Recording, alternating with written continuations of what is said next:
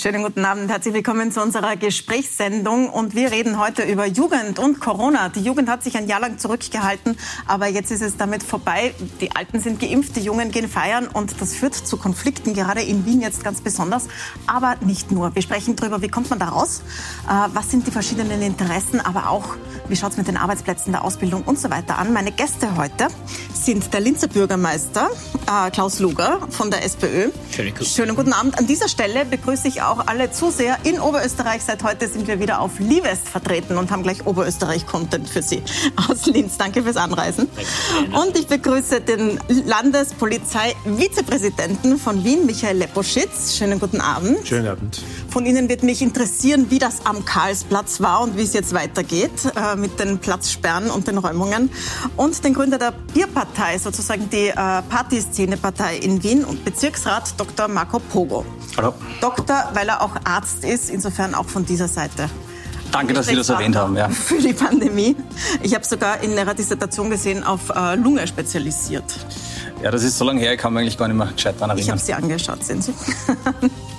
Fangen wir an mit diesen Konflikten, die es in Wien gegeben hat, jetzt am Wochenende, die ja ähnlich in ganz Österreich stattfinden. Ja. Herr Polizeigeneral, ähm, am Samstag ist es am Wiener Karlsplatz zu Zusammenstößen gekommen. Da waren Jugendliche, die haben gefeiert. Die Polizei hat das als Zusammenkunft interpretiert, soweit ich das verstanden habe, hat geräumt. Es ist Tränengas gespritzt worden, es sind Flaschen geflogen, es sind Polizisten verletzt worden und dann ist ein Platzverbot gekommen. Das Ganze hat zu Riesendiskussionen geführt. Ich glaube, niemand in der Stadt hat keine Meinung dazu. Ja. Ähm, aber wenige wissen, was ist eigentlich passiert. Wer hat denn diesen Befehl gegeben, da einzuschreiten und diese äh, feiernden Jugendlichen auseinanderzutreiben. Ja, also man muss dazu sagen, es war klar, dass nach dieser langen Zeit die Menschen wieder raus wollen und es ist klar, dass die Jugendlichen feiern wollen. Das dürfen sie auch. Jeder kann sich in ganz Wien immer und überall nach Belieben bewegen, äh, wenn es nicht durch ein Gesetz, durch Verordnung oder durch einen Bescheid untersagt ist. Äh, das Dilemma, in dem wir drin stecken, wir haben einerseits Vorschriften, Covid-Schutzmaßnahmen, wir haben das Gesetz zu vollziehen und andererseits sehen wir eine Vielzahl von jungen Menschen, die berechtigt feiern wollen. Soweit das möglich ist, gehen wir auch durch Dialog, durch Kommunikation, durch Hinweis auf den gesetzlichen Zustand darauf ein. Aber es gibt Grenzen, die halt nicht überschritten werden dürfen. Und wenn mal. Aber welche Grenze ist da genau überschritten ja, worden? Also Weil es ist ja nicht so, das war ja keine Veranstaltung, sondern kleine Gruppen, die am selben Platz waren, sozusagen. Man oder? muss dazu sagen, es wird seit Nächten oder seit Wochen in wärmeren Nächten einfach gefeiert. Mhm. Ähm, wenn Jugendliche feiern, ist das in Ordnung. Wenn aber exzessiv Alkohol konsumiert wird, wenn immenser Lärm erzeugt wird durch mitgebrachte Musikanlagen, durch Musikboxen und wenn dann willkürlich auf Statuen des, der, der Karlskirche hinaufgeklettert wird und Beschädigungen vorgenommen werden, dann muss die Polizei einschreiten. Und auf die einschreitende Polizei ist dann mit sehr viel Gewalt, mit Flaschenbewurf, mit Wodkaflaschen, mit Bier, mit Weinflaschen äh, vorgegangen worden. Es war eine enorme Aggressivität. Da hatte die Polizei gar keine Alternative, als den Platz zu räumen, weil sonst wäre die Gefahr von weiteren Beschädigungen und von Körperverletzungen einfach zu groß gewesen. Ähm, Hätte es keine Möglichkeit gegeben, das ohne diese Eskalation zu machen? Weil Sie haben in der Polizei immer Eskalations De Deeskalationsbeauftragte, Deeskalationsstrategien, wenn es um Demonstrationen geht. In dem Fall, wenn man mal in feiernde Jugendliche reinfahrt, ja. Hätte also, man sich denken können, dass es eskaliert? Warum ist das nicht sanfter vonstatten ja, gegangen? Der Dialog ist unser erstes Gebot und die Deeskalation gleich das Zweite. Und das üben wir auch, das wenden wir an tagtäglich. Es gibt ja keinen Tag, wo es in Wien nicht Demonstrationen, Versammlungen, Veranstaltungen gibt. Und das wird alle Tage wahrgenommen. Die Grenze der Deeskalation wird dort erreicht, wo gegen die Polizei gewalttätig vorgegangen wird. Und da muss ich meine Kolleginnen und Kollegen in den Schutz nehmen. Die können gar nicht anders, als dann einen Platz zu räumen, wenn es dort zu Straftaten kommt.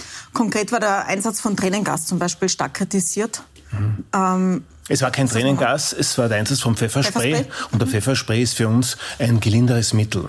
Also bevor wir hier mit, mit Wasserwerfer oder mit Körpergewalt räumen, bevor was wir ja, mit, sind Wasserwerfer schon im Spiel?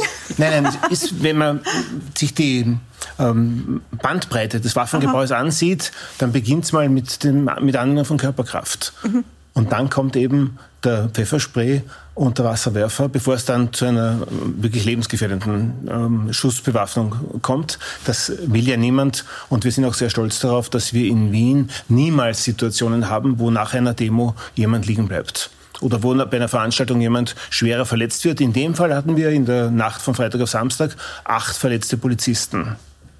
Und das ist ein Grund, reagieren zu müssen.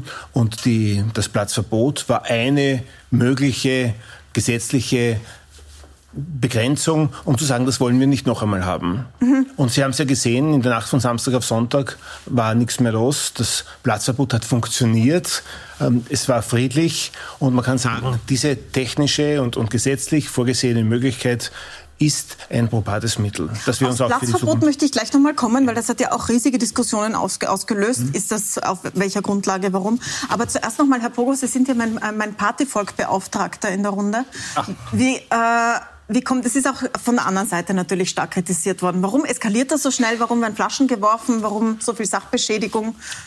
Ja, was ist also, los? Welche äh, Menschen, was, was, sind das für Menschen überhaupt? Eins, eins muss man vorweg sagen es gibt null äh, Verständnis dafür, wenn irgendjemand eine Flasche auf irgendjemand anderen wirft. Das ist einfach ein Trottel. Also sowas ist, hat überhaupt keinen Platz. Es stehen auf beiden Seiten Menschen und auch die äh, Exekutivbeamten, um jetzt meine Rede mal mit einem Lob an die Polizei zu beginnen, äh, machen auch nur ihren Job und das sind ja auch Familienväter und die kommen heim und wollen nicht unbedingt verletzt sein. So viel mal dazu. Ja.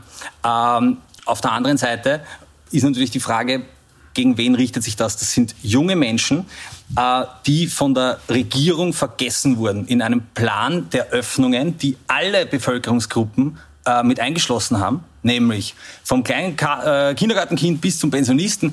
Äh, alle haben irgendwie Öffnungen gekriegt und sogar der Hobbyfußballverein und äh, die, die gerne im Biergarten sitzen und alles. Aber an die jungen Leute, dass die das Bedürfnis haben, rauszugehen, sich wieder zu treffen in einer so wichtigen Phase ihres Lebens, die haben ja, die hat man liegen lassen. Und äh, ich sage das schon seit Tagen, Wochen, dass die Politik da was machen muss, ja, dass die Leute im sicheren Rahmen sich irgendwie ausdrücken können, mit Freunden treffen und so weiter. Das ist ja ganz logisch, dass die sich zusammensetzen am Karlsplatz. Zum Glück am Karlsplatz, denn das, was uns die Pandemie gelernt hat, ist nämlich, die Menschen brauchen Platz. Sie müssen sich äh, es darf nicht eng sein. Und deswegen, und das muss sich die Polizei jetzt anhören lassen, mal abgesehen davon, dass das mit Pfefferspray da hantiert wurde und Flaschen werfen, das, ähm, auf das können wir vielleicht später nochmal zu, äh, äh, zu sprechen kommen, ist generell so große Plätze, wo sich Leute ausbreiten können, zu sperren. Das leuchtet mir nicht ein. Das widerspricht äh, all dem, was wir in den letzten Monaten über diese Pandemie gelernt haben. Äh, Herr Bürgermeister, das in Wien ist es, ist es jetzt wirklich eskaliert, also eine Riesendiskussion. Wie sieht denn das in Linz aus? Dort werden die jungen Leute ja auch rausgehen und feiern. Wie gehen denn Sie damit um in Linz? Natürlich sind unsere jungen Linzerinnen und Linzer im Grunde nach nicht anders äh, als in den anderen Städten in Österreich. Äh, bislang sind wir von Eskalationen dieser Art verschont geblieben. Wir hatten letzten Samstag auch einen äh, Polizeieinsatz. Äh, es gibt hier ein äh, Grundstück an der Donau direkt im, im Zentrum der Stadt, wo das Brucknerhaus auch steht, in direkter Nähe am anderen Ufer Wohnanlagen, große. Und dort ist Musik gespielt worden, auch mit mitgebrachten Boxen. Und ich war sehr froh über die Vorgangsweise äh, der Linzer Polizei, unsere Stadtpolizeikommandanten. Es ist einerseits gelungen, diese Lärmbelästigungen auch abzustellen äh, und auch eine Eskalation zu verhindern. Es ist die Exekutive hat mit den jungen Menschen gesprochen, Kontakt aufgenommen und es gab verhältnismäßig wenig Anzeigen, muss man sagen. Und darüber äh, bin ich sehr, sehr froh. Ich habe persönlich ein wenig Verständnis weil ich Ihnen hier nicht widerspreche, dass auf diese äh, Gruppe sind ja vor allem eher die, die, die 15 bis 18, 19-Jährigen, die hier betroffen waren, zumindest in Linz, vergessen worden ist. Denn äh, Gaststätten und Restaurants, die um 22 Uhr sperren, sind für diese Jugendlichen ja keine Alternative. Was war denn bisher los? Wenn das Wetter schlecht war, trafen sich die zu Hause.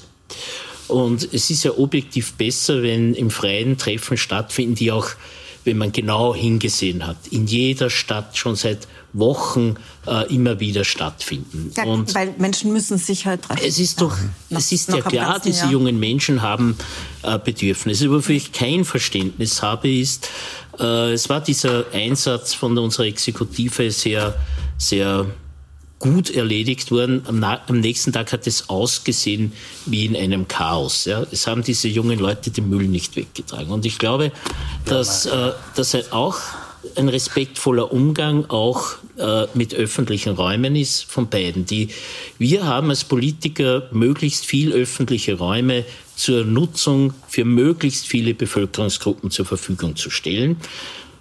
Und wenn respektvoll umgegangen wird und Interessen anderer äh, hier nicht massiv äh, untergraben werden, dann ist das gut. Und ich glaube, äh, es wäre einfach, und das überlegen wir auch, es bleibt ja schön, das Wetter hoffen wir zumindest, äh, das Thema taucht auf, unabhängig vom Wetter wieder, äh, hier nicht zuerst mit Strafen vorzugehen, sondern auf mhm. diese Jugendlichen zuzugehen, ihnen auch zu sagen, ihr könnt diese Räume benutzen, aber ihr habt eine Verantwortung. Und das heißt, den Dreck, der äh, überbleibt nach den man sieht, das ist so, den kann man auch in einen Müllsack geben.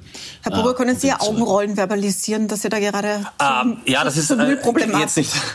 ähm, ich glaube, ich sehe da, also ich sehe da die Politik in der Verantwortung, ja, dass man eben Misskübeln aufstellt, dass man äh, Sitzgelegenheiten schafft, äh, Toilettanlagen äh, vermehrt hinstellt, ähm, weil, sagen wir so, die jungen Leute haben ja nicht unbedingt jetzt viel Geld, um ins Wirtshaus zu gehen oder dergleichen, sondern die brauchen ja auch diesen, diesen öffentlichen Raum. Ähm, und dass junge Leute, also es, es fällt für mich relativ rasch dann immer in dieses, da schaut's aus und dreckert ist und laut ist. Na, sicher ist laut, das sind junge Leute, was soll denn sonst sein? Äh, sie haben eine, eine, eine Box mit und hören darüber Musik von der Polizei kam eigentlich nur, dass ich, äh, es ist so laut, die Anrainerbeschwerden waren so häufig.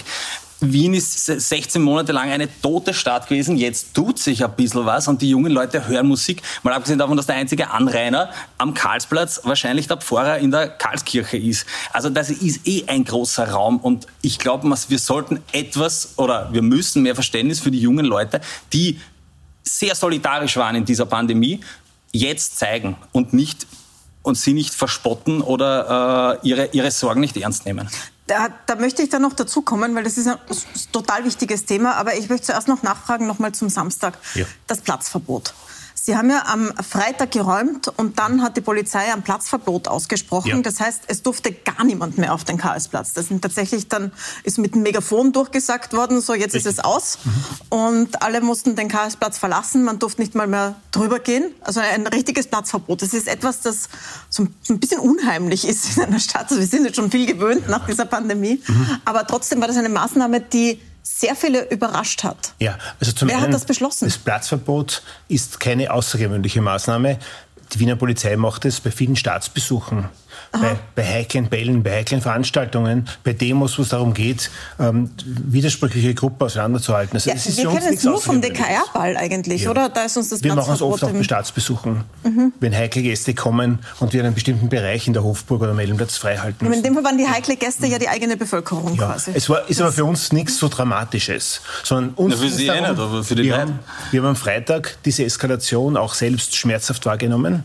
Wenn ich acht verletzte Kolleginnen und Kollegen habe, kann ich nicht zur Tagesordnung übergehen. Und es ging Samstagvormittag darum, aus diesem Einsatz auch für uns Ableitungen vorzunehmen und sagen, wie gehen wir jetzt Samstag auf Nacht und Sonntag weiter damit um? Und für uns war klar, wenn diese Eskalation sich weiter aufschaukelt, dann hast du am nächsten Tag beim Einsatz noch mehr Teilnehmerinnen, noch mehr Aggression, womöglich noch mehr Verletzte. Das wollten wir nicht zulassen. Und darum war unter den gesetzlichen Möglichkeiten das Platzverbot eine, die einmal probat war. Und es war Gesetz nicht abgesprochen mit der Stadt, sagt er. Also ja. sagen Sie noch kurz, das Gesetz sagt was? Ja, das Gesetz sagt, wenn irgendwo eine Gefahr für Leben oder Gesundheit für mehrere Menschen oder für Eigentum in großem Ausmaß droht, dann hat die Sicherheitsbehörde das Betreten dieses Platzes mit Verordnung zu verbieten, auch den Aufenthalt, und die Nichtbefolgung mit Verwaltungsübertretung zu ahnden. Das ist die Bestimmung von 36 des Sicherheitspolizeigesetzes. Diese Bestimmung haben wir angewandt. Jetzt ist das der zentrale Platz in Wien. Karlsplatz kennt jeder, auch nicht nur die, die in Wien sind. Und äh, mit der Stadt war das nicht abgesprochen. Der Wiener Bürgermeister hat sich öffentlich geäußert dazu und hat Folgendes getwittert mit dem Hashtag Karlsplatz, der trendet seit Tagen. Das Platzverbot war weder mit mir noch mit der Stadt Wien abgestimmt. Wir brauchen verantwortungsvolle Politik und Maßnahmen, die das Miteinander unterstützen. Aber jede Form der Polarisierung ist fehl am Platz. Gegenseitiger Respekt und Rücksichtnahme bilden die Grundvoraussetzungen. Auch für politische Akteure. Ja. Also Kurz nachgefragt beim Bürgermeister in Linz, was würden Sie sagen, wenn ein Platzverbot in der, was ist in Linz das große, die Landstraße, oder?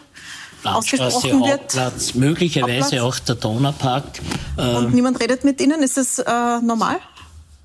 Ist vom Gesetz her tatsächlich äh, so, dass äh, in den Statutarstädten, also primär in den Landeshauptstädten, wir keine Sicherheitskompetenz haben. Das ist ein Verfassungsthema. Es stammt noch aus der Ersten Republik, wo man aus politischen Gründen die Bürgermeister der Statutarstädte von Sicherheitsaufgaben entfernt hat. Ich habe jedoch eine Gesprächsbasis in Linz, dass hier äh, auch die Informationen laufen, wenn etwas eskaliert. Und ich, ich, ich möchte etwas Grundsätzliches noch auch mhm. dazu sagen.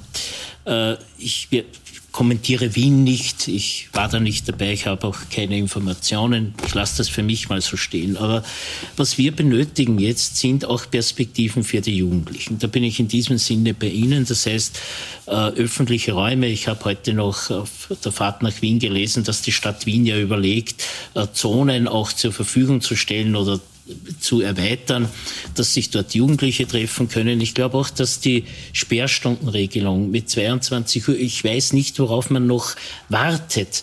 Äh, wir sind bei Inzidenzen äh, von 25. Wir haben derzeit in einer 208.000 Einwohnerstadt Willinz zwei Menschen äh, aus unserer Stadt, die in einem Krankenhaus hospitalisiert sind. Gott sei Dank keine einzige und kein einziger dieser beiden auf einer Intensivstation. Das heißt, wozu noch so lange warten?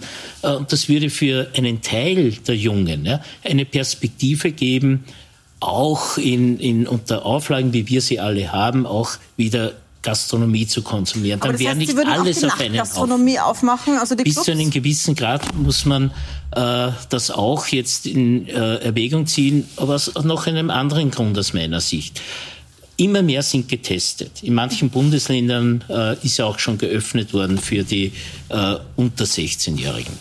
Wir äh, sind in einer, jetzt doch in einer veritabel sicheren Situation. Und wenn man die Menschen, die sich korrekt verhalten, das heißt testen gehen, sich impfen lassen oder wenn sie das Pech hatten, äh, schon infiziert gewesen sein, dass sie gesund sind, dann müssen diese andere Rechte haben als diejenigen, die sich nicht testen lassen oder auch nicht impfen lassen. Und ein Benefit, gerade weil es jetzt auch darum geht, die Jüngeren zum Impfen äh, zu bewegen, da scheint es ja veritable Widerstände zu geben, wäre, dass man sagt, wenn ihr oder sie geimpft seid, wenn ihr regelmäßig testet vor Veranstaltungen, dann dürft ihr solche äh, Veranstaltungen auch bis Mitternacht in einem ersten Schritt konsumieren. Ich glaube, das wird einfach auch, auch zeigen, ihr seid uns nicht egal. Es gibt für eine Perspektive, aber äh, einen Freibrief für, für alles äh, darf es auch nicht geben, auch für äh, Jugendliche und junge Erwachsene nicht. Also Sie sagen nochmal konkret, Sie würden die Sperrstunde auf Mitternacht verlegen jetzt Jawohl. mal, aber dann auch die Nachtgastronomie öffnen, also die Clubs wieder aufmachen. In späterer Folge wird das auch geschehen und unter klaren Auflagen. Ich weiß, dort ist schwieriger äh, mit Abstandsregelungen, mhm. aber wenn man mit offenen Augen durch die Gastronomie geht, bin ich mir auch nicht sicher, ob das jetzt auch dort, wo Erwachsene sind, äh, immer ordentliche Abstände. wir reden ja immer von den Jugendlichen, aber in Wahrheit sind da ja Menschen fast jeden Alters auf ja. der Straße. Das werden Sie auch gesehen ja, haben. Freilich, ja. Also es, ich habe eher so den Eindruck eines Durchschnittsalters 35 bis 40 am ja, Karlsplatz. Das stimmt, ja. das stimmt, ja. Auch junge Menschen natürlich. Darf ich vielleicht noch ergänzen? Ähm, die Wiener Polizei ist ja nahezu täglich im Kontakt mit der Stadt Wien und, und ihren Mandataren. Es vergeht kein Tag, wo nicht ein Gespräch stattfindet. Aber wie Wir kann das sein, wenn das was, sowas passiert? Ja, also zum einen darf ich sagen... findet kein Gespräch statt so sehr, dass der Bürgermeister, ja, ist ja auch Eskalation, Na, ihnen ausrichtet öffentlich. Ja. Die, das Platzverbot ist für uns nichts so Dramatisches, dass man jetzt den Bürgermeister am Wochenende anrufen muss, aus meiner Sicht. Der okay. Karlsplatz ist nicht für mich so dieser eine zentrale Platz. Wir haben ja fünf, sechs Hotspots, wo sich junge Menschen derzeit Nacht für Nacht treffen. Für, für mich persönlich war da die Geschichte am Treppelweg viel dramatischer, weil dort sehr viel mehr Menschen am Donaukanal auf beiden Seiten mhm. ähm, auf engem Raum begegnet haben, als es am, am, Karlsplatz der Fall war. Wir haben den Mordsimplatz, wir haben den, äh, den Platz zwischen den Museen. Also es gibt eine Vielzahl von Plätzen, die in der Nacht, wenn dort Jugendliche nicht nur feiern, sondern schwer alkoholisiert, zum Teil auch zugedröhnt und zum Teil aggressiv auf die Polizei losgehen, dann muss man was tun. Und die Geschichte war eine sicherheitspolizeiliche, wie der Bürgermeister sagt, ist es eine Zuständigkeit der, der Sicherheitspolizei.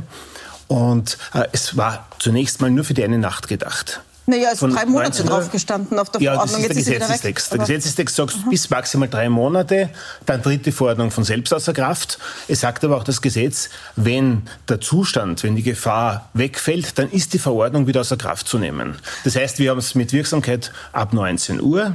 Das war, weil um 18 Uhr noch eine Abendmesse war, damit die mhm. Gläubigen nach Hause gehen also, können. Kirche, ja. Bis, bis 5 Uhr früh haben wir gedacht. Aha. Wenn ab 5 nichts mehr ist, dann kann man es als gelöst betrachten. Und um 8 Uhr haben wir dann offiziell die Verordnung aufgehoben. Und Aber mehr war es nicht, nicht. Und es war klar, dass man das jetzt da diese Woche mit dem Herrn Bürgermeister, mit, den, mit der Stadt Wien auch in Ruhe besprechen und die Alternativen auch abwägen. Okay, ich frage jetzt nicht nach, weil der Herr Boger unbedingt was sagen will. Ja, ähm, ich wollte das nochmal präzisieren, was ich vorher gesagt habe. Ja, auf beiden Seiten stehen Menschen und auch die Exekutivbeamten machen nur ihren Job. Ja. Ähm, das, was man aber wirklich kritisieren muss, und zum Glück sind Sie, äh, Herr General, heute da, weil Sie sind der, äh, in der Führungsriege der Wiener Polizei, äh, da muss man schon die Frage stellen, äh, warum wird mit zweierlei Maß gemessen, wenn es zum Beispiel um eine Anti-Maßnahmen-Demonstration gibt. Ich kann mich genau an die Fernsehbilder erinnern von vor vier Wochen, wie eine massive Aggression gegenüber der Polizei aus der, aus der Demonstrationsmasse sichtbar war. Wir alle können uns daran erinnern, mit Reißen an, an Sperrgittern und so weiter. Äh, wie gesagt, ich äh, will kein, keine Form der Gewalt in irgendeiner Art und Weise mit anderen vergleichen. Das ist alles zu, äh, zu verachten in Wahrheit. Aber das waren junge Leute, die haben gefeiert. Und dann wurde der Platz wegen Gefahr, wegen einer Aggression, warum wurde geräumt? Ist das nicht ein, äh, man stellt sich das vielleicht ähm, äh, so vor, wie die Polizei kommt um die Ecke und die Leute, also Leute fangen ja nicht sofort mit dem Flaschenwerfen an. Mhm. Das ist ja eine eine also, Aggression sind von der Sie sagen jetzt, warum wird bei den Demonstrationen viel mehr zugelassen als beim Feiern? Also bei den Corona-Demonstrationen? Ja, wenn Sie sagen, es, ist, es war so eine massive Aggression, wieso wurde nicht die Anti-Maßnahmen-Demonstration mit, wie Sie vorher gesagt haben, wir haben Wasserwerfer, wir haben Schusswaffen, wir haben, äh, ich finde das alles katastrophal, aber ich meine, warum dort schon und da nicht bei den Jugendlichen, die Bier trinken und bei denen, die ohne Abstand, ohne Maske, wenn jetzt um das Corona-Thema wieder hereinzuholen, ja. mit massiver Aggression vorgehen? Also das ist eine ganz häufig geäußerte Kritik jetzt, dass bei den Corona-Demonstrationen, wo Rechtsradikale durch den zweiten Bezirk gegangen ja. sind, jüdische Menschen nicht mehr auf die Straße gegangen sind, dass da die Polizei begleitet hat und nicht eingeschritten ist, jetzt bei feiernden Jugendlichen schon. Was ist da die Erklärung? Also wir begleiten ja permanent also diese täglichen Demonstrationen, Veranstaltungen, mhm. Versammlungen werden von der Wiener Polizei wirklich permanent begleitet. Und die Abfolge, die wir haben, beginnt immer mit dem Dialog. Also es beginnt keine Amtshandlung mit einer Festnahme oder mit einem Pfefferspray. Und dann hängt es natürlich vom Gegenüber ab. Nicht? Wie hoch ist die Aggressionsbereitschaft? Und wie gefährdet sind auch unsere Kolleginnen und Kollegen? Ich habe immer die, die Bandbreite nach dem Dialog, die Aufforderung zur Herstellung des gesetzmäßigen Zustandes, die Ermahnung, dann kann ich Organmandate einheben lassen. Ich kann Anzeigen erstatten. Das heißt, da gibt es eine, eine wirkliche Entwicklung bis zum Waffengebrauch, den auch wir nicht wollen. Aber wir sind schnell gegangen am Freitag, Aber hier, die Entwicklung offenbar. Na, die Entwicklung hat sich doch bis weit über Mitternacht hinaus ent, äh, gestaltet. Und es war dort eine Aggression zu sehen, unter anderem auch von Publikum, das es offensichtlich darauf abgeht, sehen hat oder die bezweckt hat, die Polizei zu provozieren. Es sind auch Sprechchöre dort organisiert äh, gesprochen worden und es sind dort mit, mit wirklich harten Flaschen, also mit Wodkaflaschen, mit Bierflaschen, mit Weinflaschen, gezielt auf die Köpfe der Polizisten gezielt worden. Eine Kollegin hat einen, einen ähm, also eine schwere Gehirnerschütterung. Wenn die den Helm nicht oben gehabt hätte, wäre die Verletzung weiter schlimmer gewesen. Hat eine Nacht im Spital verbracht. Also bei dieser Aggression müssen wir als Exekutive doch anders vorgehen, als wenn Menschen im Rahmen ihrer Versammlungsfreiheit in eine bestimmte Richtung gehen und jetzt sagen wir ihnen so, und jetzt ist aus und die rütteln am, am Tretgitter. Aber das ist natürlich immer eine Frage auch Einzel, ähm, an der Einzelfallentscheidung. Wie, wie kann ich das heute gestalten? Und es ist auch immer eine Frage der Verhältnismäßigkeit. Ich muss immer abwägen, welchen Gesetzesvollzug habe ich zu gewährleisten und äh, was ist die mögliche Konsequenz. Herr General, wie ist das jetzt mit diesem Platzverbot? Das war dann aufgehoben, mhm. dann hat man gedacht, das ist ganz weg, ja. aber es kann jederzeit wiederkommen. Habe ja. ich das richtig verstanden? Ja. Das heißt, immer wenn sich zu viele Menschen treffen am Karlsplatz, wird er gesperrt? Nein, nein, wie, wie erfährt man das nein. überhaupt? Also zum einen sagt der Gesetzgeber, es muss gefährliche Angriffe geben. Es muss eine allgemeine Gefahr für Leben, Gesundheit, Eigentum oder Umwelt geben. Das muss mhm. ich begründen. Das heißt, niemand von uns macht eine Verordnung aus Willkür. Das heißt also jetzt präventiv werden Sie kein Platzverbot nicht, mehr aussprechen, nicht, sondern... Ich brauche vorher bestimmte Umstände, mhm die ich begründen kann, die ich auch anführen kann. Und das war eben die Erfahrung von Freitag auf Samstag. Und ich muss auch eine Prognose abgeben können, dass diese Gefahr sich am nächsten Tag oder in der nächsten Zeit wiederholen Und wird. Wie ist Ihre Prognose? Und das kann ich. Also von Freitag auf Samstag konnten wir es mit Aber wenn jetzt, jetzt für die Zukunft, ja. also müssen wir weiter damit sagen, rechnen, nicht über den Karlsplatz zu gehen? Man oder? konnte dann sagen, von Sonntag auf Montag wird es nicht mehr sein. Das war dann schon relativ absehbar. Und es wird dann die Erfahrung der nächsten Abende und Nächte zeigen, wie hoch die Aggressionsbereitschaft ist. Und und ich betone noch einmal, es geht nicht um die Feierbereitschaft, es geht nicht um die Bereitschaft, einfach an einem Ort beisammen zu sein, sondern es geht darum, wirklich aggressiv auf Unbeteiligte und auf die Exekutive loszugehen. Und, und das würde niemand verstehen, wenn die Polizei da abzieht und sagt, wieder schauen, wir unternehmen da nichts. Und auf, auf welcher Grundlage hinauf haben Sie dann den Donaukanal abgesperrt? Äh, das sind, ähm, wir nennen das Lenkungsmaßnahmen, wenn eine bestimmte Anzahl am Donaukanal, am Treppelweg, erster Bezirk, zweiter Bezirk, auffällig ist und es strömen weitere junge Menschen nach, dann ist absehbar, dass unten kein Raum mehr frei ist. Und wenn dann irgendwas passiert, dann stürzen die Ersten in den, in den Kanal. Ja, das, das heißt, sobald zu viele Menschen unten sind, sperren wir oben bei den Stiegenabgängen nehmen sogenannte Lenkungsmaßnahmen vor, sagen ihnen, da ist dicht, also wenn das im zweiten Bezirk ist auf der Seite, sagen wir, da geht's nicht mehr, dann gehen die ähm, Damen und Herren über die Brücke auf die Seite des ersten Bezirkes und versuchen dort runterzugehen. Und auch wenn es dort unten voll ist und wir müssen schließen, dann gibt es genügend andere freie Flächen in der Stadt, wo die, wo die jungen Menschen feiern können. Ich möchte noch mal zurückkommen zum Schluss noch auf, diese, auf, auf die Wien-Situation und wie es mhm. im Sommer weitergeht. Aber ich möchte das aufgreifen, was Sie gesagt haben, Herr Pogo, dass da ja was dahinter liegt, nämlich ein Frust von Leuten, die ein Jahr lang sich zurückgehalten haben für die Großeltern quasi. Jetzt sind die Großeltern geimpft und jetzt dürfen sie erst nicht feiern gehen, sind vergessen worden. Äh, Herr Bürgermeister, da war ein Aufruf an die Politik drinnen. Ich meine, Sie sind auch Politiker, Sie sind beide Politiker, aber Sie sind Bürgermeister. Also Sie haben es in der Hand. Da war ein Aufruf an die Politik drinnen. Sie haben ein paar Dinge gesagt, was es das Feiern betrifft, aber das geht ja tiefer. Da hat eine Generation wirklich sehr wichtige Monate, eineinhalb Jahre fast schon verloren. Was sind denn die, die Gedanken, die man sich macht über diese jetzt, sagen wir, 15- bis 25-Jährigen? auch über die Jüngeren. Ich äh, möchte schon in Erinnerung rufen, dass auch äh, Kinder im Kindergartenalter massive soziale Einschränkungen gehabt haben. Nicht nur im Lockdown 1 ab dem 16. März, wo äh, beinahe alle Kinderbetreuungseinrichtungen in Linz nicht, aber sehr viele geschlossen hatten. Äh, auch die Volksschulkinder, man muss sich vorstellen, die Generation, die im, im äh, letzten September Schulstart hatte, hat in Wirklichkeit sehr lange, über fünf Monate, keine wirklichen Schulkontakte gehabt. Und da geht es ja nicht nur äh, um, um das Lernen von Stoff, sondern auch, äh, dass Kinder ganz besonders im urbanen Raum, wo viele aus Einkindfamilien kommen, ja auch ihre Sozialkontakte haben. Also es sind nicht nur die 15-Jährigen und, und Älteren. Und insgesamt glaube ich, dass äh, eine Perspektive einfach auch darin bestanden hätte, hier exaktere und auch sensiblere Regelungen zu halten. Mhm. Mein Musterbeispiel ist immer äh, die Erlaubnis, äh, Fußball wieder für Kinder zu öffnen. Das hat sehr weite Teile der Jungs betroffen. Die gehen jetzt in eine Schulklasse, wo die Jungs genauso wie die Mädels jeden Tag oder einmal in der Woche, je nach Lage, getestet worden sind.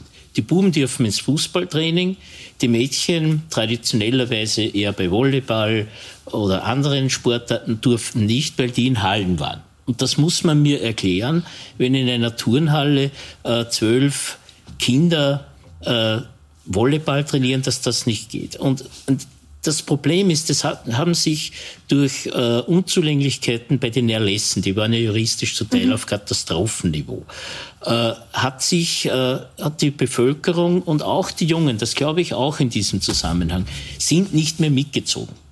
Und deswegen brauchen die Perspektiven in, in, allen Altersabschnitten, nicht nur was die Freizeitgestaltung betrifft, sondern äh, auch im, im Bildungswesen. Und sie auch gezeigt, dass die Digitalisierung an den Schulen ja auf einem Niveau ist, das ja wirklich. Äh, das uns alle erschreckt hat. Erschreckt. Ja, ja. Nicht überrascht, aber erschreckt. Mit äh, löblichen Ausnahmen. Ja, die gibt es immer. Aber tendenziell war das nicht sehr gut. Und äh, wichtig wird äh, in diesem gesamten Zusammenhang sein, äh, jetzt nicht noch mehr Menschen zu verlieren. Das ist das, was am Wochenende Sie mir schildern in Wien, ist ein Ausdruck davon, dass die Notwendigkeit nicht mehr gesehen wird. Und wenn Menschen, und ich, davon bin ich persönlich überzeugt, Menschen sind letztlich rationale Wesen. Und wenn wir etwas nicht mehr einsehen, dann handeln wir nicht. Und spannend ist ja äh, in einer liberalen Demokratie, in der wir ja sind, äh, dass hier viele Maßnahmen nicht mehr umsetzbar sind. Da kann der Nationalrat verordnen, was er will und deswegen war das auch mein politischer Appell, wegen der Sperrstunde, wegen der Möglichkeiten für Kinder auch Sport zu betreiben. Vorher schon habe ich mich dazu artikuliert, weil hier einfach zu wenig pragmatisch entschieden wird. Man kann also eh Sie verordnen und dann an die Polizei delegieren, aber es wird nicht mehr äh, befolgt. Und wer nicht nur durch Wien, wer mit offenen Augen durch unsere Städte geht, auch in, in Linz, ja, sieht, dass vieles schon seit Wochen nicht mehr befolgt wird und nicht exekutierbar ist, denn das würde nur eskalieren. Und deswegen ist es auch Gutes Beispiel der zwei Meter Abstand. So der, also wenn Sie jeden strafen müssten, der nicht einhaltet, hätten Sie sehr viel zu tun in Städten. Herr Boris, Sie wollten was dazu sagen? Ich glaube, Sie haben ganz recht. Ich werde versuchen, den Bogen zu schlagen von ähm, den, von der aktuellen Unzufriedenheit der Jugend, die jetzt da nicht feiern durfte und vertrieben wurden, äh, zu einem, sagen wir mal, globalen Problem. Ich glaube, das ist, äh, dass die, die Interessen der Jugend nicht gehört werden, von der Politik nicht. Ja. Das sind die, ähm, ähm, die Zukunft sozusagen. Und äh, ich sehe es zum Beispiel jetzt in, in, äh, in den Bezirken, in denen ich mit der Bierpartei vertreten bin. Es gibt schon so Institutionen wie Jugendparlamente und dergleichen, aber das ist in Wahrheit äh, keine ernstzunehmende Interessensvertretung. Ähm, die Jungen sind, äh, fühlen sich nicht verstanden und wenn sie dann selbst und die sind äh, kämpferisch und, und wollen eine bessere Zukunft. Und wenn sie dann zum Beispiel auf die Straße gehen, um Fridays for Future ähm, äh, groß und in die Öffentlichkeit zu bringen, werden es zum Teil aus gewissen äh, politischen Richtungen nur verspottet ja? und als Schulschwänzer diffamiert. Und ich glaube, diese äh, das ist, ist wahrscheinlich eine große Aufgabe äh, in den nächsten Jahren, die, die Probleme der Jugend zu hören.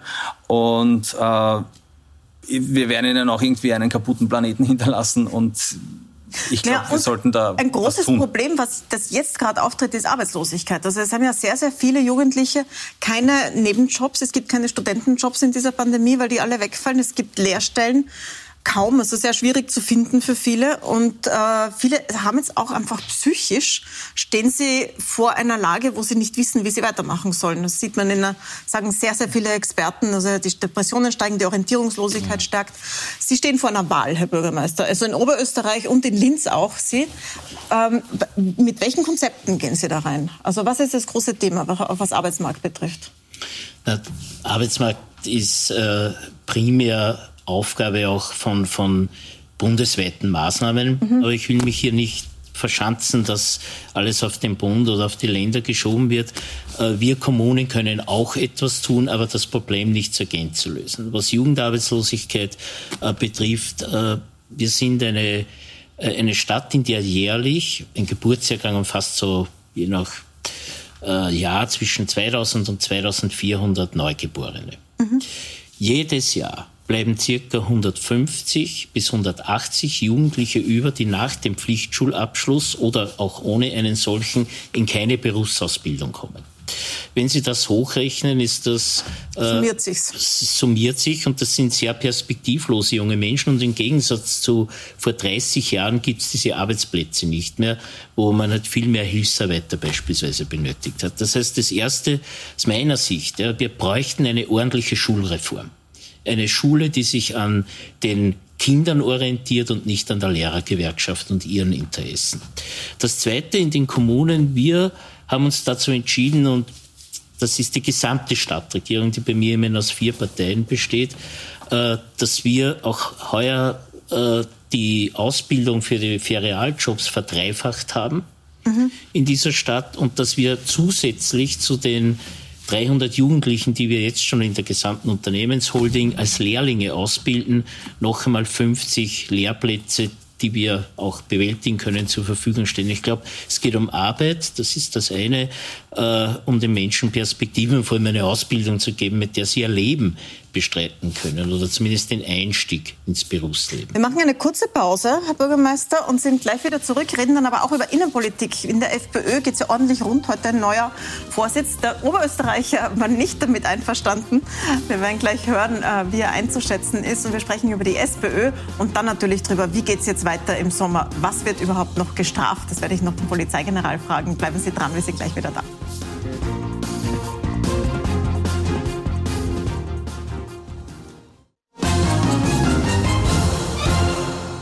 Willkommen zurück bei unserer Gesprächssendung. Meine Gäste heute sind der Polizeigeneral Michael Leposchitz, Marco Bogo von der Bürgerpartei und der Linzer Bürgermeister.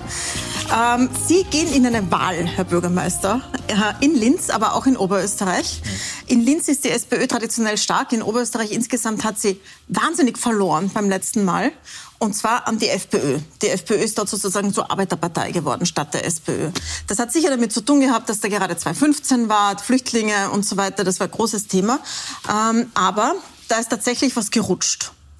Können Sie mir zusammenfassen, wie die SPÖ sich da wieder positionieren will und die Arbeiter, die Jugendlichen, über die wir gesprochen haben, zum Beispiel wieder interessieren will für sich?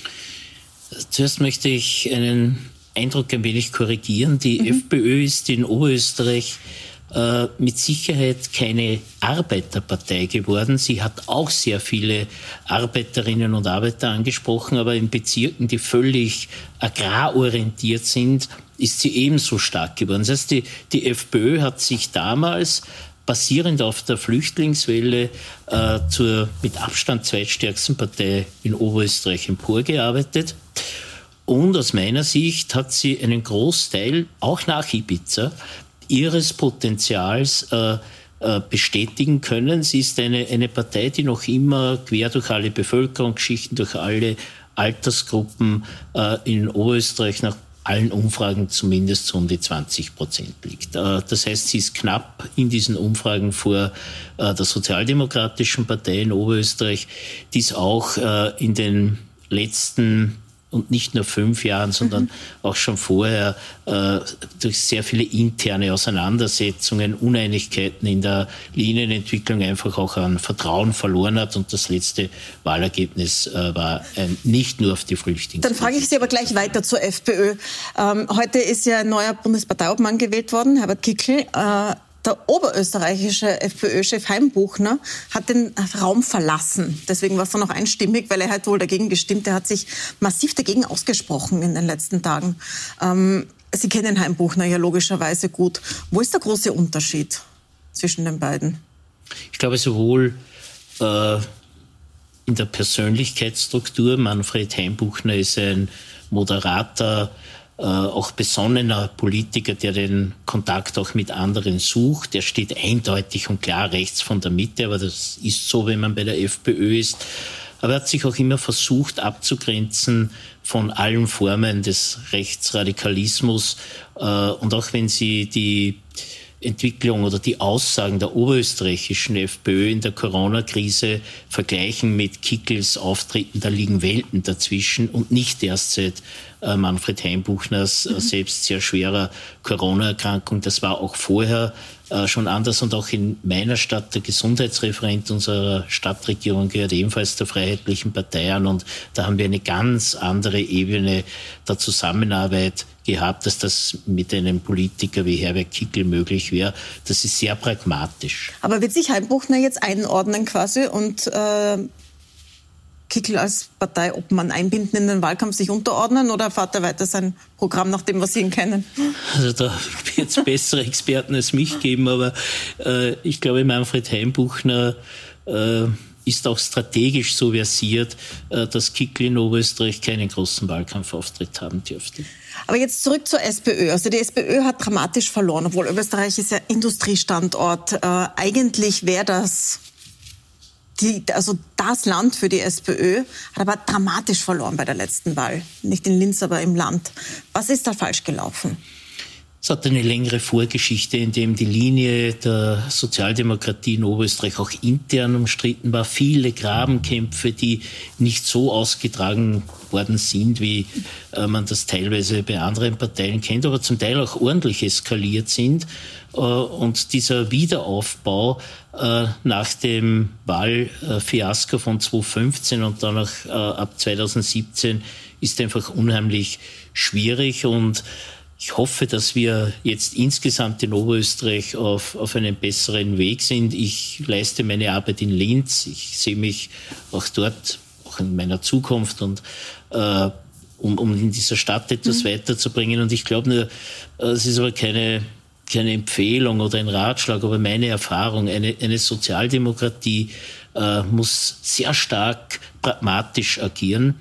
Das ist einfacher, wenn man in der ersten Rolle ist, wie das die Linzer SPÖ und ich als Bürgermeister, der direkt gewählt worden ist, tut man sich leichter, als wenn man drittstärkste Partei ist und de facto in der Landesregierung trotz Proports eine sehr untergeordnete Rolle zugeordnet bekommt. Äh, das ist wirklich mühsam. Also ich möchte ja nicht in der Haut einer Landesparteivorsitzenden in Oberösterreich stecken. Das ist wirklich mühsam. Ähm, dasselbe gilt ja ein bisschen auch für die Bundespartei. Da gibt es ja auch so einen Richtungskampf, also jetzt eskaliert zwischen Randy Wagner und Dosko Zill. Äh, wie schauen Sie sich das an von Linz aus? Auf welche Seite tendieren Sie da? Na, ich schaue mir das medial an.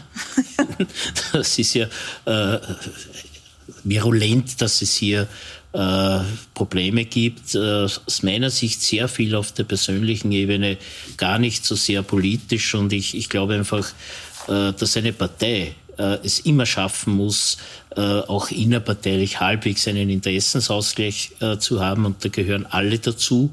Und da müssen sich auch alle zusammensetzen. Und eines ist auch klar, es hat noch nie genutzt, wenn man eine Führungskraft, egal ob in einem Unternehmen oder einer Partei, äh, allzu sehr in Frage stellt. Randy Wagner ist gewählt worden, sie wird wieder kandidieren. Ich wünsche mir auch, dass sie am Bundesparteitag ein sehr gutes Ergebnis hat. Ihre mehr als 97 Prozent vom letzten Mal war eine ordentliche Vorgabe. Es ist in demokratischen Parteien fast nicht äh, schaffbar. Aber der Weg ist ganz klar, dass wir auf diesem Weg weiter. Aber verstehen Sie, dass Doskozil sauer war, nachdem sie ihm ausgerichtet hat, er soll nicht öffnen nach dem Ostlockdown? Weil, also ich hatte so den Eindruck, dass Sie in Linz ähnlich unterwegs sind. Sie haben ja auch so diese ersten Ampelentscheidungen abgelehnt. Sie sind jetzt eher für, Sie sagen, Sie sind für Pragmatismus. Verstehen Sie das? Ich verstehe Befindlichkeiten schon auch, aber ich glaube, sie haben in unserem Job nicht so viel Raum, wie sie, oder sollten nicht so viel Raum haben. Haben tun sie es schon. Sie, sie haben es, aber man kann ja auch einmal, äh, egal um wen es geht, ein bisschen von seinen Befindlichkeiten heruntersteigen. Äh, wenn ich immer alles kommentierte, was irgendwo gesagt wird, steht oder auch äh, an anderer Meinung da ist, was ja legitim ist. Das muss man nicht immer alles so persönlich ernst nehmen. Äh, wir haben derzeit ganz andere Aufgaben in diesem Land, nämlich Perspektiven aufzuzeigen. Und da gibt es auch nicht nur eine Wahrheit, da gibt es mehrere Bestandteile einer breiten Partei. Und die Sozialdemokratie äh, ist ja von ihrem Verständnis eine äh, Volkspartei. Wir wollen nicht nur eine Segmentpartei sein und da haben mehr Meinungen, mehr Zugänge Platz, aber wenn dann entschieden ist, dann ist Schluss mit lustig. Ähm, Dann kommen wir wieder zum, wie kommen wir aus der Krise raus, von den Parteien weg. In Oberösterreich ist das große Thema natürlich auch Arbeitsplätze. Und das kristallisiert sich jetzt gerade rund um MAN, also um das mhm. Werk, das da geschlossen wird, wo die SPÖ-Führung sagt, man sollte auch über Verstaatlichung nachdenken. Jetzt sind Sie, soweit ich weiß, nicht so ein Freund von Verstaatlichung. Was ist denn Ihr äh, oder liege ich da falsch? Sagen Sie auch, da soll der Staat eingreifen und die ÖAG soll sich einkaufen? Ich würde sagen, Sie haben sich gut vorbereitet und sind gut informiert, völlig korrekt. Äh, ich bin kein Freund äh, von Verstaatlichungen. Das ist ein, ein Konzept, äh, das sehr lange in Österreich für den Wiederaufbau gut funktioniert hat, aber spätestens Ende der 80er Jahre, und das weiß ich ganz besonders als Linzer, endgültig als ökonomisches Modell abgedankt hat. Äh, wir brauchen heute ganz andere Formen. Ich äh, halte sehr viel von Mitarbeiterbeteiligung, wie wir sie beispielsweise in der Föstalpine äh, auch schaffen konnten. Ich halte auch sehr viel von staatlichen Investitionen in die Infrastruktur, aber nicht in einzelne Unternehmen, die dann am nächsten Tag gewinnbringend auf Aktienmärkten verkauft werden. Äh, und deswegen ist bei MAN Steyr die Lage sehr schwierig. Ich glaube, es gibt ja niemanden, der ein Patentrezept hat. Es ist auch so, dass äh, die Unterstützung für Alternativen äh, zu Herrn Wolf seitens der Bundesregierung völlig fehlen. Da gibt es klare Festlegungen, mit wem man will. MAN hängt am Gängelband von VW in Wolfsburg. Mhm.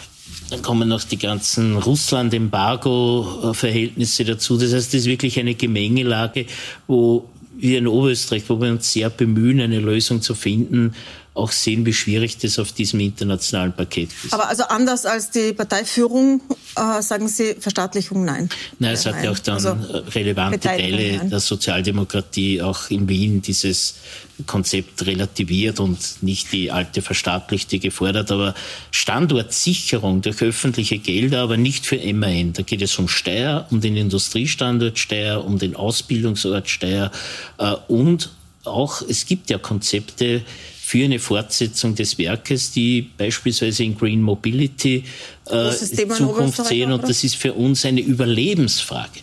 Mhm. Also für die gesamte Industrie, nicht nur äh, jetzt konkreten Fall Steyr, aber wenn wir die CO2 äh, Ausstoße nicht reduzieren, wenn wir nicht auf Wasserstoff umstellen, dann ist der Industriestandort Linz gefährdet. Ja? Da geht es um viel, viel mehr als um Konzernpolitik, da geht es um Zukunftsinvestitionen und äh, weil wir vorher auch über Jugend gesprochen haben, äh, da gibt es ja einen Konnex. Ja? Dass diese Forderungen, die junge Menschen haben, sind ja, was die CO2-Reduktion betrifft, nachvollziehbar und korrekt.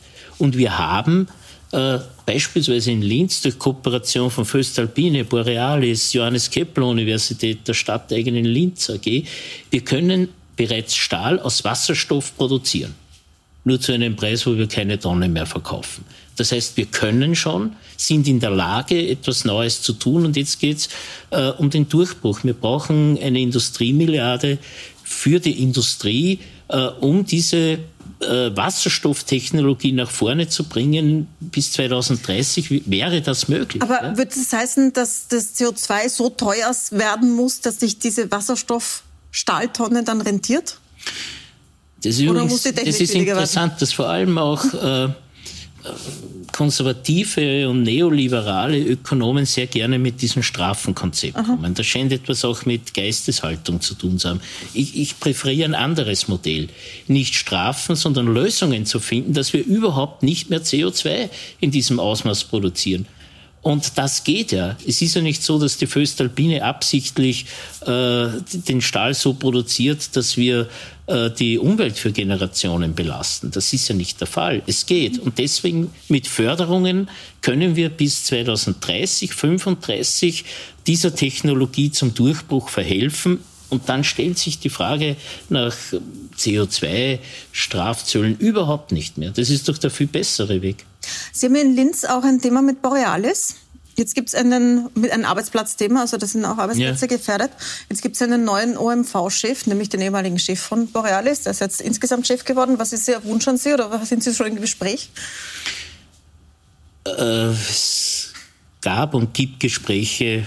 Sie spielen auf den Verkauf der Düngemittelproduktion genau. in Linz an, äh, wo Borealis sehr offen auch mit der Stadt kommuniziert, auch mit dem Land Oberösterreich, auch mit den Betriebsräten. Und ich glaube, man muss akzeptieren, dass ein Unternehmen sein Geschäftsmodell ändert. Es geht ja nicht um die Schließung des Standortes, sondern es wird versucht, äh, einen anderen Betreiber dieser Düngemittelproduktion zu finden. Da hängen tatsächlich 600 Arbeitsplätze in Linz. Das ist für uns auch äh, ein bisschen ein, ein, historisches Element. Das ist diese alte Stickstoffproduktion äh, in Linz. Und es ist nur so, dass durch die enormen Marktkonzentrationen tatsächlich Borealis einen Partner braucht.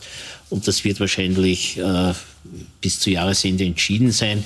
Ich weiß aber, dass Alfred Stern sich diese Entscheidung äh, alles andere als leicht gemacht hat, diesen Weg zu gehen. Und jetzt als Chef des Gesamtkonzerns glaube ich auch, äh, dass es für ihn noch leichter ist, diese objektiv sehr schwierigen Gespräche zu Ende zu bringen.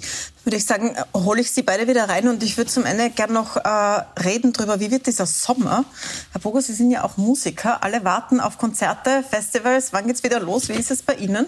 Was ist die ähm, Perspektive für ne, Die Perspektive ist im Moment, im, im, Moment sehr gut. Ja. Es ist in äh, Aufbruchstimmung und äh, alles fängt wieder zu ähm, zu arbeiten an und äh, alle sind sehr positiv gestimmt und ich freue mich auf einen konzertreichen Sommer. Jetzt muss ich mal meine Gitarre auswintern, weil die, die liegt irgendwo in der Ecke und ist verstaubt. Aber das ist jetzt das Politik-Hobby, das Corona-Pandemie-Hobby an den Nagel hängen und äh, wieder Profimusiker werden? Äh, Politik ist kein Hobby, äh, für mich kein Hobby, sondern eine Berufung und ich äh, versuche beides zu machen.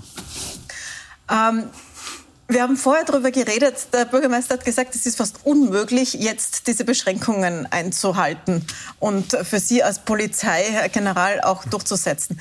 Typisches Beispiel die zwei, der zwei Meter Abstand. Ja. Äh, die Leute benehmen sich derzeit, als gäbe es keine Verordnungen mehr, hat man in vielen äh, in, in vielen Bereichen den Eindruck. Wo strafen Sie jetzt eigentlich noch? Also wenn man jetzt ein Privatkonzert geben will, zum Beispiel, wenn es offiziell ist, muss man ja Sachen einhalten. Aber wenn man jetzt privat eine Veranstaltung macht, wenn man sich mit Freunden trifft, wenn man auf der Straße ist, was muss man eigentlich noch einhalten? Wo sagen Sie so, Moment, auseinander, hier gibt es eine Strafe und wo schauen Sie jetzt auch schon weg? Ja. Also wegschauen Wenn Sie sagen dürfen. dürfen wir an sich nicht.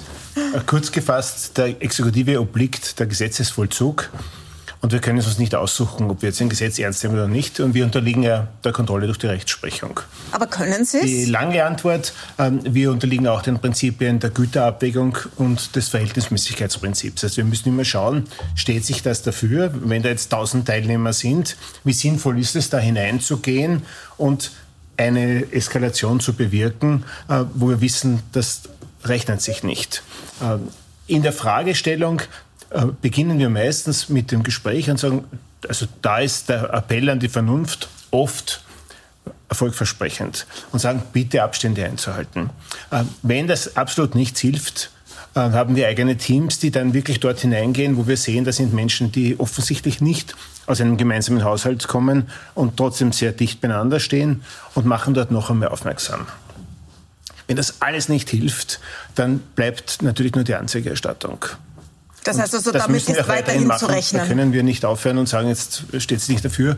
Ähm, obwohl ich sehr zustimme, die, die Menschen können zum Teil gar nicht mehr alle Verordnungen kennen und daher auch nicht befolgen. Aber dazu gibt es dann wieder die Polizei, die darauf aufmerksam macht. Ne? Und das ist unser Job, das müssen wir weitermachen.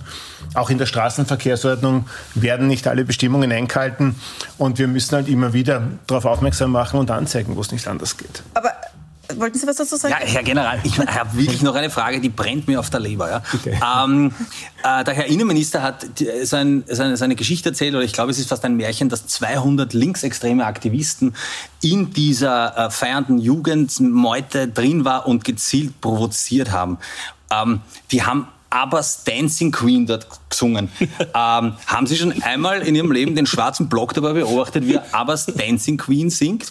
Oder ist das vielleicht nur eine Geschichte, die uns der Herr Innenminister da auftischen möchte? Also ich war nicht unmittelbar dabei mhm. am Freitagabend.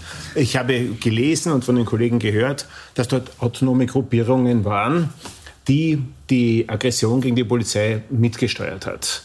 Äh, was, welche Musik gespielt würde und ob man daraus ähm, Ableitungen treffen kann auf die Herkunft, kann ich nicht sagen. Wir kennen ja von den Demos ähm, mittlerweile so ziemlich alle Szenenangehörigen und wissen, in welchem Bereich wer tätig ist. Nicht? Aber, aber wäre es nicht, oder? Ja, das war, es war auch eine Durchmischung von, mhm. von Publikum. Es, ähm, also man könnte es als Sammelsurium vieler Szeneangehörigen bezeichnen. Äh, Worum es dort ging, war diese Aggression, deswegen der Grund für uns zum Einschreiten und diese geleitete, organisierte Aggression gegen die Polizei. Das, das war der springende Punkt. Ähm, ich möchte aber jetzt die, die Frage der Musikwahl nicht mit Hinblick auf die Szene. Okay, Sie nicht polizeilich beurteilen. Kurze Frage zum Abschluss, Herr Bürgermeister. Es kommt ja auch die EM. Ähm, es kommt ein langer Sommer auf uns zu. Die Sperrstunde wird vielleicht nicht so sehr aufgehoben, wie Sie sich das jetzt wünschen. Ähm, wie wird es in Linz aussehen? Also wird es da offene Räume geben, wie gefordert worden ist, für Leute, die draußen feiern? wie wird es mit zum Beispiel der Europameisterschaft ausschauen, mit Public Viewings? Es gibt äh relativ wenig Public Viewings im Vergleich zu früher, aber es mhm. wird welche geben. Äh, die sind auch äh, vom Krisenstab schon beurteilt worden und wir sehen das sehr positiv, dass diese Möglichkeit besteht. Public Viewing ist Nomen est Omen im Freien. Äh, das wird funktionieren. Ich gehe auch davon aus, dass wir auch in Zukunft im Donaupark unsere jungen Menschen auch feiern können. Ich gehe aber auch davon aus, dass wir dort paar Regeln wieder einhalten, sodass das alles respektvoll läuft. Und grundsätzlich bin ich sehr optimistisch. Es sind viele Menschen geimpft, äh, viele, äh, die noch nicht dran waren, äh, lassen sich freiwillig und laufend testen. Ich habe selbst im Rathaus eine zusätzliche Teststation im Foyer einrichten lassen. Bei uns ist ein Kommen und Gehen wie selten. Und das zeigt, dass wir uns alle nach Normalität sehnen. Und mhm. der Sommer, ich weiß nicht fürs Nationalteam, wie das wird, hoffen wir auch das Beste, aber für uns alle, glaube ich, wird es wieder ein Sommer in Richtung Normalität. Und das brauchen wir auch. Schöner Abschluss. Dann danke ich Ihnen sehr für das Gespräch. Ihnen danke ich fürs Zusehen. Nächsten Montag kommt der oberösterreichische FPÖ-Chef Manfred Heimbuchner zu uns. Also nochmal Oberösterreich kommt dann sehr spannend auch, äh, was die jetzige Parteientwicklung betrifft. Und am Mittwoch äh, gibt es wahrscheinlich ein Interview mit dem neuen Chef Herbert Kickel bei uns dann, äh, wenn Sie die ganze Sendung noch mal sehen wollen, dann schauen Sie auf Puls24 oder auf unsere App. Und uns gibt es auch als Podcast, überall dort, wo es Podcasts gibt. Danke fürs Dabeisein.